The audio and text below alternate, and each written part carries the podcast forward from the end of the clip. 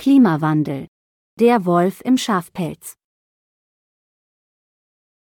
Eine Entwicklung, die an dunkle Zeiten erinnern lässt. Die Inquisition feiert unter dem Deckmantel des Klimawandels ein Comeback und die Mehrheit schweigt dazu. Doch Kapitulation kann keine Option sein, denn hier geht es nicht um eine Modeerscheinung, sondern um die Bedrohung unserer Freiheit. Das ist kein soziokultureller Schluck auf einer wohlstandsdegenerierten Generation, hier klopft die Diktatur im Klimapelz an unsere Tür und die Medienhäuser sind ihr Steigbügelhalter. Glenn Greenwald ist der US-amerikanische Journalist, Blogger, Schriftsteller und Rechtsanwalt, der 2013 die von Edward Snowden vorgelegten Dokumente über das streng geheime NSE-Überwachungsprogramm PRISM aufbereitete und im Juni 2013 in der britischen Zeitung The Guardian öffentlich machte. Im September 2022 twitterte er, das Zensurregime, das dem Internet auferlegt wird, von einem Konsortium aus Demokraten in Washington, von Milliardären finanzierten Desinformationsexperten, dem US-Sicherheitsstaat und liberalen Angestellten von Medienkonzernen, verschärft sich gefährlich, und zwar auf eine Art und Weise, die meiner Meinung nach nicht ausreichend verstanden wird. Schutzgelderpressung der Klimamafia Wir erleben derzeit das größte weltweite Erziehungsprogramm in der gesamten Geschichte der Menschheit. Millionen von Menschen werden zensiert, ihre Wahrnehmung manipuliert, ihr Denken in ein moralisch fragwürdiges Korsett gezwängt und ihre Meinungen öffentlich verurteilt und geächtet. Milliarden von Konten auf Facebook, Twitter und Instagram wurden gelöscht. Unter verführerischen Slogans werden junge Frauen von den Medien zu Superstars hochstilisiert, zu heldenhaften Kämpferinnen für unsere Zukunft und unsere Mutter Erde. Dass sie lediglich eine ideologisch verblendete, laute Minderheit ohne Qualifikation und Sachverstand repräsentieren, dass sie lediglich politisch instrumentalisierte und eingespannte Marionetten eines milliardenschweren globalen Netzwerks von Thinktanks, NGOs und Philanthropen sind, die unsere Jugend indoktrinieren, radikalisieren, mit Panik infizieren und ihr jede Perspektive nehmen, wird von den Medienhäusern unter den Teppich gekehrt und verschwiegen. Wer den Meinungskorridor verlässt, gerät in einen Shitstorm, wird von Wikipedia verleumdet, aus der Google-Suche entfernt, von YouTube verbannt und von der Presse in den Dreck gezogen. Luisa Neubauer ruft zur besten Sendezeit im zwangsfinanzierten Fernsehen unverblümt zur Klimadiktatur auf, und weder der Verfassungsschutz noch die Bundesanwaltschaft werden aktiv. Das ist kein übermotivierter Aktivismus mehr, das ist krisenlegitimierte Schutzgelderpressung einer Klimamafia. Bezahlt wird mit Freiheit, Wohlstand, bedingungslosem Gehorsam und Milliarden an Steuergeldern. Die Inquisition feiert ihr Comeback im Mantel der Klimagerechtigkeit und die Mehrheit schweigt. Kapitulation ist aber keine Option, denn dies ist kein soziokultureller Schluck auf einer wohlstandsdegenerierten Generation. Hier klopft die Diktatur im Klimapelz an unsere Haustür. Die Faktenchecker, das Wahrheitsministerium. Hinterfragen die Medien die Faktenchecker-Organisationen von eigenen Gnaden und deren Finanzierungsquellen? Nicht einmal vielleicht. Eine private Journalistenschule in Florida dient seit 2015 als Zertifizierungsstelle, das International Fact-Checking Network of the Pointer Institute IFCN. Damit Fact-Checking-Organisationen Aufträge von Facebook oder Google erhalten, brauchen Sie ein Zertifikat des IFCN. Das IFCN legt in einem Grundsatzkodex mit fünf Prinzipien fest, welche Art von Fakten es wert sind, überprüft zu werden.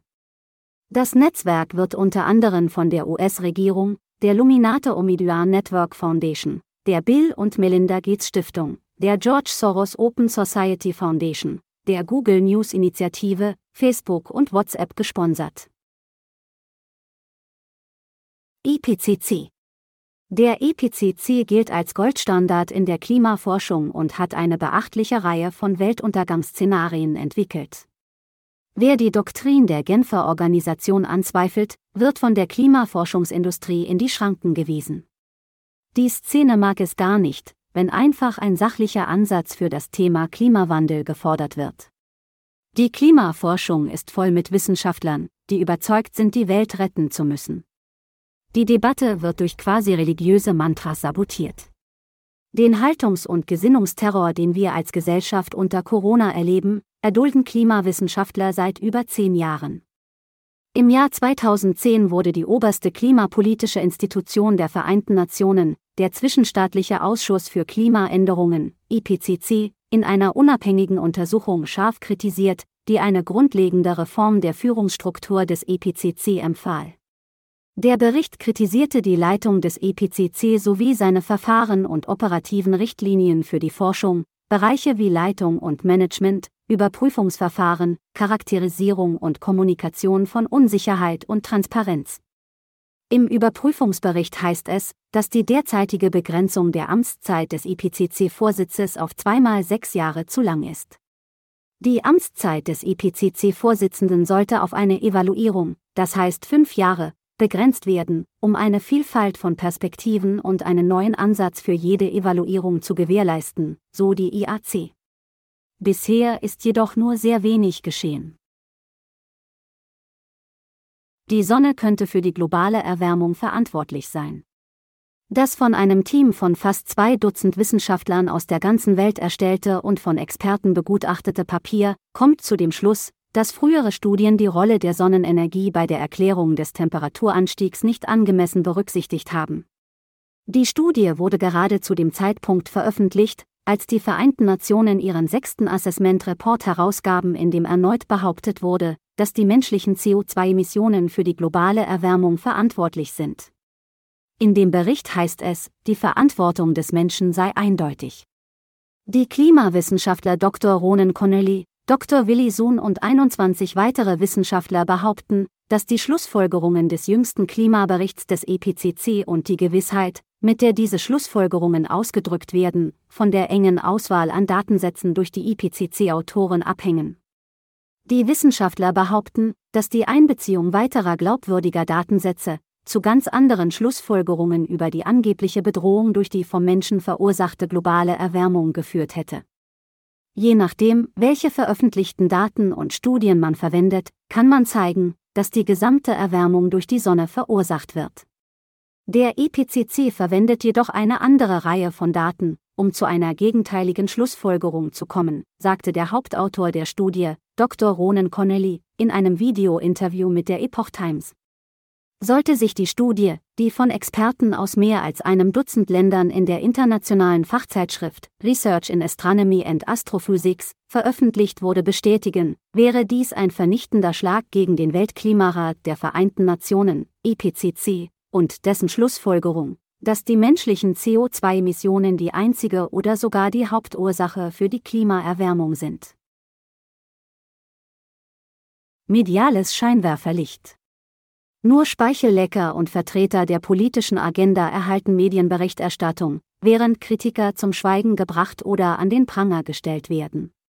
Haben Sie je von Professor Dr. Judith Curry, Professor Dr. Jim Stelle, Professor Dr. Hans von Storch, Dr. Patrick Moore oder Dr. Ronan Connolly gehört? Nein? Nun, dies ist wohl der Tatsache geschuldet, dass sie keine aufgeblasenen medienwirksamen Tagediebe, Models, Antifa-Sympathisanten, Menschenhändler oder Lobbyisten des Weltwirtschaftsforums sind, die vernunftkastrierte Utopien, intellektuelle Lethargie und materielle Armut idealisieren und als edle Lebensweise darstellen. Diese fünf Doktoren haben wohl mehr für den Umweltschutz getan, als Freitage für Zukunft und Rebellion gegen das Aussterben zusammen.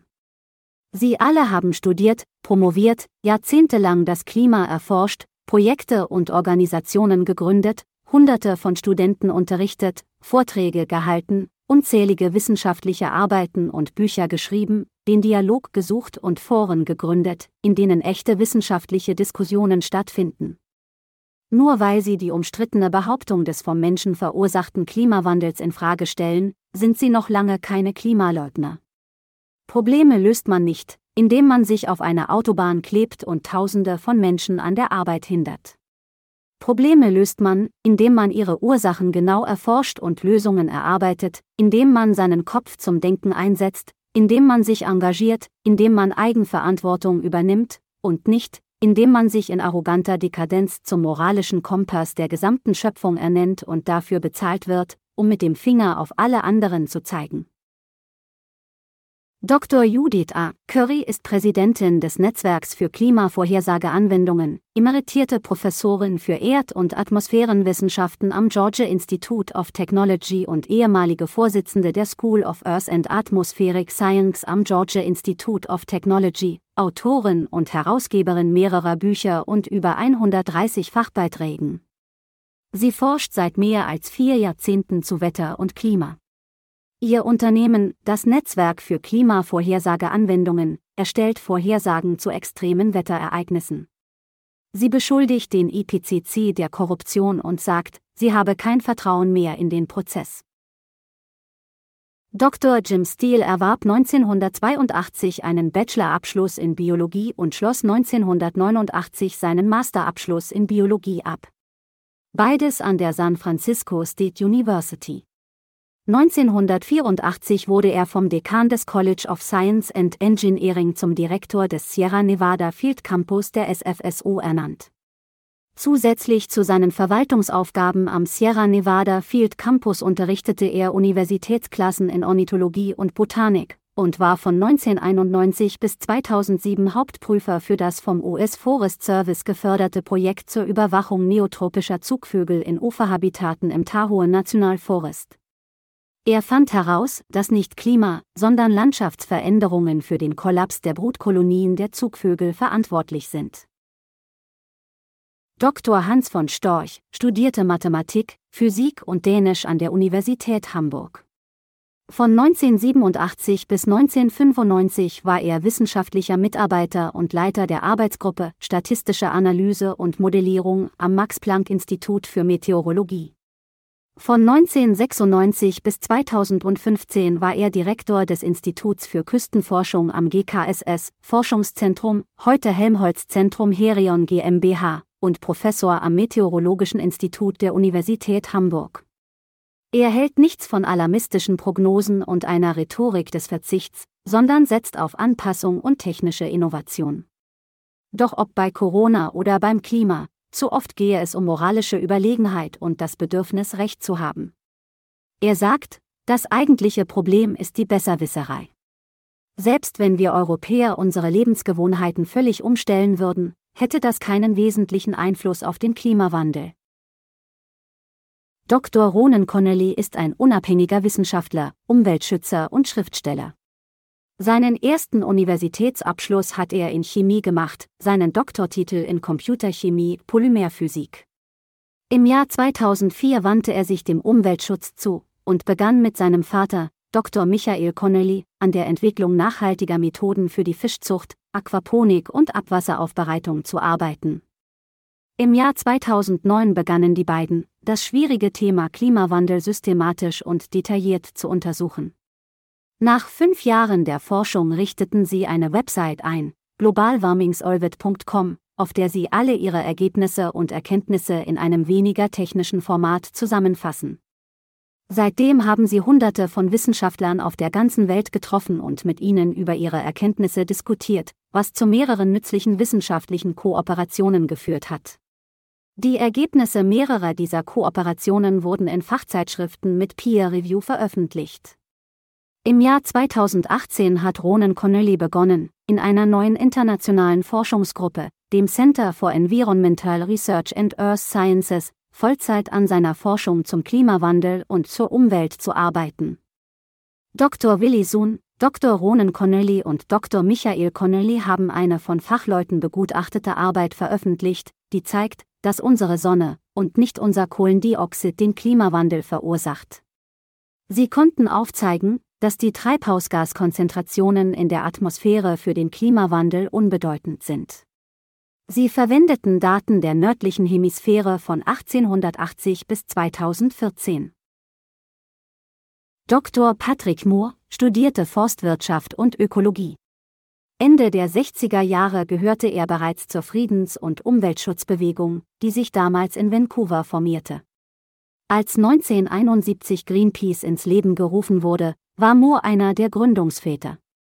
Er protestierte gegen US-Atombombentests in Alaska und gegen den Walfang, wurde 1977 zum Präsidenten der Greenpeace-Stiftung gewählt, leitete neun Jahre lang Greenpeace Kanada und war ab 1979 einer der Direktoren von Greenpeace International.